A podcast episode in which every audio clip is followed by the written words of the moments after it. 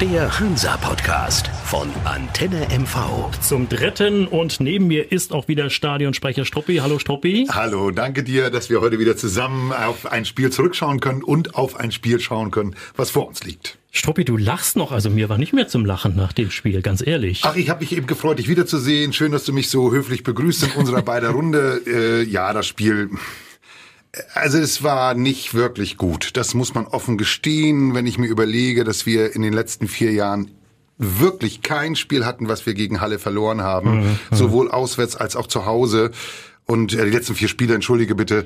Und äh, wenn ich dann jetzt sehe, dass wir ein Spiel lang so gut wie gar keine wirklich äh, richtige Torschance hatten, wie in einem oder anderen Anlauf ja, aber so eine, eine wirklich äh, schon gar keine hundertprozentige, so will ich es mal sagen. Und das, das ärgert mich massiv. Das, was zu sehen war, war eher Angsthasenfußball. Ganz ehrlich, wir können es auf den Punkt bringen, das war nichts. Jo. Das war überhaupt nichts. Also ganz ehrlich, da bekommt Halle eine gelb-rote Karte. Du hast die Druckphase der Hallenser hinter dir. Die haben Aluminium getroffen und so weiter und so fort. Selbst, du hast es gerade gesagt, nicht eine einzige echte Torchance gehabt. Und dann verliert man das Ding noch gegen zehn Hallenser. Das ist das darf einfach nicht passieren. Ja, jetzt könnte man natürlich sich darüber äh, noch köstlich amüsieren, dass derjenige, der eigentlich nur mit links Tore schießt, äh, gegen uns mit rechts ein Tor schießt, der eigentlich mit rechts gar nicht schießen kann. Aber das, das ist dann so in so einem Spiel. Das werfe ich den Jungs auch gar nicht vor. Sie sind aus meiner Sicht am Ende nicht reingekommen und haben auch die Chance nach der gelb-roten Karte nicht nutzen können. Ja, das war absehbar, dass der, der Spieler äh, sich die holt äh, bei den Zweikämpfen, die dort stattfanden. Es war ein ziemlich körperbetontes Spiel, ja aber im Grunde waren wir immer hinten an. Und man muss dazu sagen, die Partie hätte schon viel früher verloren werden können, mhm. Aber die Krake im Tor, also für mich eigentlich bester Mann auf dem Platz auch gewesen, Markus Kolke, der hält den FC Hansa Rostock ja weiter im Spiel mit großartigen Szenen, die er hat. Ganz klare Ansage. Das war genau der richtige Mann. Er hat auch, wenn man heute mal die Tagespresse, die, die lokale Tagespresse hier in, in Rostock mal sich vornimmt und diejenigen, die dort wirklich ein bisschen was vom Fußball verstehen, äh, in den Zeitungen haben dort aus meiner Sicht auch eine richtige Einschätzung getroffen. Er hatte eine 2 bekommen, ging das Tor, okay, am Ende äh, hat er keine Chance gehabt. Nein, er war ein bisschen verdeckt, der Ball äh, der, oder der Schuss. Und ähm, da kann ich dem, dem Markus gar keinen Vorwurf machen, weil er vorher uns mehrfach das 0 zu 0 gehalten hat und deshalb zu Recht der beste Spieler auf dem Platz. Aber wir sehen auch ganz klar die Defizite, die der FC Hansa Rostock hat. Mit Sebio Soku und Biancardi zwei abgegeben, die im letzten Jahr die Tore geschossen haben. Die sind noch nicht adäquat ersetzt worden. Und genau da hapert es auch ein bisschen. Wir haben es in Halle gesehen. Du hast es gerade angesprochen, nicht eine echte Torchance. Da muss Herr Pickenhagen liefern, würde ich sagen. Die Außenbahnen sind ein bisschen verwaist. Opoku äh, nicht dabei mit wirklich guter Leistung. Er hat äh, er, ja, er hat gespielt und er deutet ins wirklich auch an, was er kann. Er ist sehr schnell, aber er muss natürlich auch angespielt mhm. werden. Er mhm. muss auch geschickt werden. Auf der rechten Bahn war es ein bisschen ruhiger. Ähm, ich glaube, da muss er wirklich noch ein bisschen was tun, wenn wir denn wollen. Oder vielleicht muss auch der Trainer noch mal äh, darüber nachdenken, ob das so, wie er aufstellt, die richtige Lösung ist. Gut, aber welche Alternative hätte er denn? Gerade den Vollmann muss er ja auf rechts bringen. Der ist ja eigentlich als Zehner vorgesehen, mm. deshalb auch geholt worden. Aber er hat ja keine Alternative. Biancardi ist weg, gut, den mm. braucht man nicht Königs nachzuweisen. ist noch nicht ganz so weit. Königs ist noch nicht so weit und Lukas Scherf ist verletzt. Also er hat ja gar keine andere große Möglichkeit. Ja, da fehlt uns der Lukas Scherf natürlich auf der Außenbahn, äh, der wirklich dann auch mal flink äh, zur Hand ist und, und dort auch einen, einen guten Ball spielen kann. Ich glaube, das kann der Korbinian Vollmann auch, aber äh, auch dort sind die Bälle, die geteilt und verteilt werden müssen. Da, da fehlt mir so ein bisschen der, der Sechser, da fehlt mir ein bisschen der, der sichere Aufbau. Damit sind wir jetzt bei einer Kritik, die ich, die ich loswerden muss. Ich ärgere mich mhm. darüber, dass äh, Tanju Öztürk ähm, wieder ein schlechtes Spiel äh, abgeliefert hat. Nicht nur in der Bewertung, ich habe das Spiel mir angesehen und ich als Fan, da, da, da wirst du verrückt, wenn der nicht einen Zweikampf richtig gewinnen kann oder nicht permanent zu spät kommt. Ähm, es, ja, die Abspiele, viele Fehler. Warum hat der Mann nicht die Sicherheit? Er steht in der ersten Elf und er dürfte doch jetzt auch mit seinem Alter und mit seiner Erfahrung ein bisschen mehr Sicherheit ausstrahlen. Das fehlt mir einfach. dass, dass ich wollte das nie tun, auf irgendeinem Spieler mich festlegen, weil es gewinnen und verlieren elf Leute auf dem Platz. Das ist so, da bleib, bleib ich auch.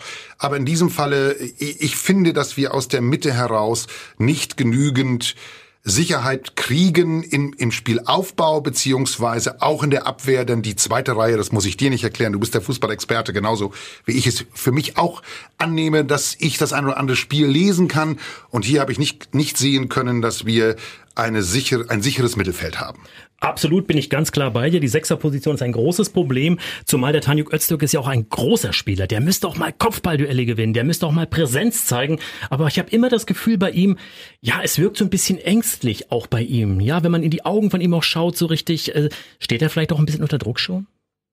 Das, denn den würde er sicher selber aufmachen. Ich, ich, ich bleibe dabei, auch ein Spieler darf ein schlechtes Spiel machen dürfen. Das ist so. Deswegen nehme ich meine Kritik auch wirklich ein Stück weit zurück und sage, er ist nicht alleine auf dem Platz. Ja, das kann er nicht alleine gewinnen oder verlieren, das Spiel. Aber jetzt war das eine oder andere Spiel dann doch vielleicht zu viel. Ob er den Druck selber schon empfindet, das wage ich zu bezweifeln. Ich denke, dass das Team funktioniert und ich hoffe, dass das Team ihn jetzt auch auffängt, weil das haben, das haben alle gemerkt auf dem Platz, dass da in der Mitte im Moment keine Sicherheit vorhanden ist. Es war zu merken, äh, als Kai Bülow dann eingewechselt war, der ein bisschen mehr Sicherheit reingebracht hatte. Und dann äh, ärgerlicherweise fällt trotzdem noch das 1 zu 0 für den HFC. Das ärgert mich sehr, dass wir den Punkt nicht gesichert haben, weil es war kurz vor Ultimo und dann darf man sowas auch mal nach Hause fahren. Und den was, einen Punkt meine ich jetzt. Ich habe auch damit gerechnet, okay, jetzt gibt's die rote Karte für Halle, jetzt ist Kai Bülow drin, jetzt rühren die hinten Beton an, jetzt ist der Punkt gesichert. Aber so irgendwie hatte man das Gefühl, das Ding ist ja noch nicht zu Ende. Ging dir das auch so? Ja. Also ich hatte kein gutes Gefühl irgendwie bei der ganzen Geschichte. Das ist ja immer so das Thema, du siehst das ja, was auf dem Platz abläuft. Ob der ein oder andere in der Lage ist, auch jetzt nochmal, vielleicht sogar die zweite Luft zu bekommen hm, oder die dritte hm, Luft hm, zu bekommen hm. und sagen, okay, jetzt lass uns nochmal äh, angreifen, nochmal noch mal nach vorne gehen, um die eine oder andere Chance uns rauszuarbeiten. Das, was aber dabei rausgekommen ist, ist, dass wir mit jedem Ball, den wir verloren haben, unsicherer wurden. Absolut. Und was mir auch auffällt, wenn ich andere Mannschaften angucke, man soll nicht auf andere Mannschaften gucken, aber so ein Albert Bunyaku hat schon vier Tore jetzt. Ein Sascha Mölders, der trifft für 1860. Ein Kobilanski, der trifft... Äh, bei uns sehe ich so richtig auch vorne, da ist der Breyer aber so ein bisschen allein auf sich gestellt. Ich sagte bereits, Biancardi und, und Sebio Soku nicht mehr da. Da muss was passieren. Absolut, oder? Ich, ich glaube nicht, dass die Einzelspieler äh, schlecht sind. Ich glaube, dass nein, nein. das System noch nicht funktioniert, was unser Trainer Jens Hartl dort ähm, im Moment mit den Jungs spielt, mit den einzelnen besetzten Positionen. Ich gehe davon aus, dass er das Ganze auch überdenkt. Er hat auch in seinem Kommentar zum Spiel sehr klar gesagt, dass einige Dinge ähm, noch nicht ganz so funktionieren und deswegen ist es das ärgerlich, dass wir den Punkt nicht mitgenommen haben. Und er hat auch ganz klar für sich erkannt in seiner Analyse, dass er noch eine ganze Menge Arbeit vor sich hat. Und das, das ist zu merken. Das Einspielen ist vielleicht noch nicht so ganz da. Die Abläufe stimmen noch nicht ganz. Ja, es war es das zweite Spiel. Jetzt geht's aber dann, wie gesagt, dann gleich los mit dem Spiel am Dienstag gegen Bayern Zweite. Die sind auch nicht so schlecht. Die haben einen guten Einstieg in die, in die Liga gefunden wird auch nicht einfach. Du hast es gerade gesagt, Bayern 2 immerhin einen der großen Favoriten Uerdingen besiegt und mhm. ich habe mir mal kurz so den Kader angeguckt. Gut, die Namen, die meisten kennen wir wahrscheinlich nicht, sind junge, hungrige Spieler. Aber bei uns ist Markus Kolke mit 450.000 Euro der teuerste auf dem Transfermarkt. Und jetzt kommt's bei Bayern. Lars Lukas May, 2,5 Millionen. Und Oliver Battista Meyer, was für ein Fußballername, Stürmer, eine Million. Also das sind nicht die kleinen Bayern. Nein, Absolut nein, nicht. Nein, nein. Also die Bayern sind ja nicht umsonst aufgestiegen, das ist das eine. Und den Anspruch, den die Bayern haben, der war auch nochmal nachzulesen bei einem großen Interview von Karl-Heinz Rummenigge in den vergangenen Tagen was er gegeben hat für eine große deutsche Tageszeitung. Offene Worte, die haben andere Ansprüche und die werden sich nicht in der dritten Liga blamieren, wenn sie schon aufgestiegen sind. Das werden wir sehen. Ähm, ich bin gespannt. Es ist ein Heimspiel. Ich glaube, dass der der ähm, der Bonus äh, der der Heim, des Heimspielens bei uns immer noch da ist. Noch einmal, sowas kann alles passieren wie gegen Viktoria Köln. Das haben wir beide schon analysiert, dass es nicht schön war nach einer 3-0-Führung. Aber Jetzt gilt es vielleicht zu Hause dann wirklich erstmal zu schauen, wie kommen die auf uns zu, wie mutig gehen die rein ins Spiel und können wir daraus vielleicht das eine oder andere schnell ableiten, um unsere Chancen dann auch uns rauszuspielen. Vielleicht dann mal die Geschwindigkeit von einem Vollmann äh, zu nutzen oder von einem Pascal Breyer, der aus meiner Sicht wirklich viel zu wenig eingesetzt wird nach vorne. Da kommen die Pässe nicht schnell genug auf ihn. Er ist am Starten, steht dadurch, dass er so schnell ist, auch teilweise zu schnell im Abseits, weil die, Bälle nicht, nicht gut genug und nicht schnell genug kommen. Der denkt schneller, als die, der Ball auf ihn zukommt. Und das ist so schade, weil der kann es. Und vielleicht ist das jetzt auch die Chance, er hat ihn ja geschont, so ein bisschen hat man das Gefühl gehabt für Jon Verhoek. Hm. Weil ich hatte extra bei der Pressekonferenz auch nachgefragt, wäre Jon Verhoek schon einer für Halle? Und da hat Jens Hertel gesagt, nein, glaubt er noch nicht, aber wir haben eine englische Woche, schauen wir mal. Also ich könnte mir vorstellen, vielleicht nicht von Beginn an, mhm. aber dass der zumindest eine Alternative für den Sturm wäre, weil du sagtest es gerade, der Breyer ist da so ein bisschen sich alleine, weil äh, Königs ist, der ist einfach noch nicht so weit. Das, das sieht man auch, ne, nach der langen Verletzung. Das, das wollen wir ja auch. Also ich finde auch, man sollte Marco Königs jetzt nicht zu viel abverlangen. Der kriegt seine Einsatzzeiten und die werden mehr werden und wahrscheinlich wird er auch mit, mit äh, dem Einstieg in die erste Halbserie drei, vier Spiele noch, dann wird er vielleicht auch die ein oder andere Chance gehabt haben, vielleicht auch das ein oder andere Tor geschossen haben und dann wieder gut genug sein für den Trainer äh, von Anfang an zu spielen. Aber genau das, dass so ein, so ein Verhögt äh, derjenige ist, der jetzt vielleicht auch wirklich mal ein Pendant sein kann, ein Anspielpartner sein kann, ein, äh, ein echter Stürmer sein kann. Naja, gut, da wissen wir aber auch, dass er so ein bisschen Ladehemmungen hatte letzten, hm. in seinen letzten in Vereinen. Duisburg. Hm. Ja, hm. Duisburg. Ähm, ich glaube schon, dass er hier sich unter, unter, unter Beweis stellen will und, und sich beweisen will. Vielleicht ist das für uns ein Riesending, wenn der jetzt einfach mal einsteigt sagte ich ja, also es, es wäre gut, wenn wir so einen vorne hätten, so einen in Anführungsstrichen alten Sack, weil wenn mhm. ich gucke, so ein Albert Bunjako, den hatte keiner mehr auf der Uhr oder so ein Sascha Mölders, das vermisse ich bei uns so ein bisschen und vielleicht wäre Verhoek einer, der diese Rolle spielen könnte. Also wäre in jedem Fall zu wünschen. Andere Frage an dich, glaubst du, glaubst du, dass Trainer Jens Hertel und der FC Hansa Rostock schon so ein bisschen unter Druck stehen nach zwei Spielen? Nein, also da, da, dieses Wort benutze ich jetzt bewusst. Nein. Ähm, ich habe mir auch bewusst die Zusammenfassung angeguckt im öffentlich-rechtlichen Fernsehen und sage dir ganz offen, auch dort schon so eine, so eine, so eine, so eine, so eine Stimmung aufzubringen und aufzubauen. Also wenn jetzt am Dienstag äh, gegen Bayern 2 das Spiel mhm. eventuell nur mhm. mit einem Punkt für den Heim, äh, für den, für den, für den Heim, für den Heimspielgegner, also für Hansa ist, da ist, dann muss ich dir ganz offen sagen, sorry, äh, wir sind am Anfang der Saison. Alle Mannschaften finden sich gerade ein bisschen, die einen oder anderen haben ein bisschen mehr Glück. Um mit den Worten vieler Trainer zu reden, nach zehn Spielen gucken wir mal aufs Tableau, dann sortiert sich das alles ein bisschen. Jetzt gucken wir mal, im Moment sieht's nicht so besonders gut aus. Naja, im Moment sind wir auf Platz 14. Gott, äh, das sagt noch gar nichts. Wir haben, nee. wir haben einen Punkt, äh, ja, wir ja. haben zwei Spiele gemacht. Jetzt gucken wir mal am Dienstag, wenn das so läuft, wie du das gerade gesagt hast.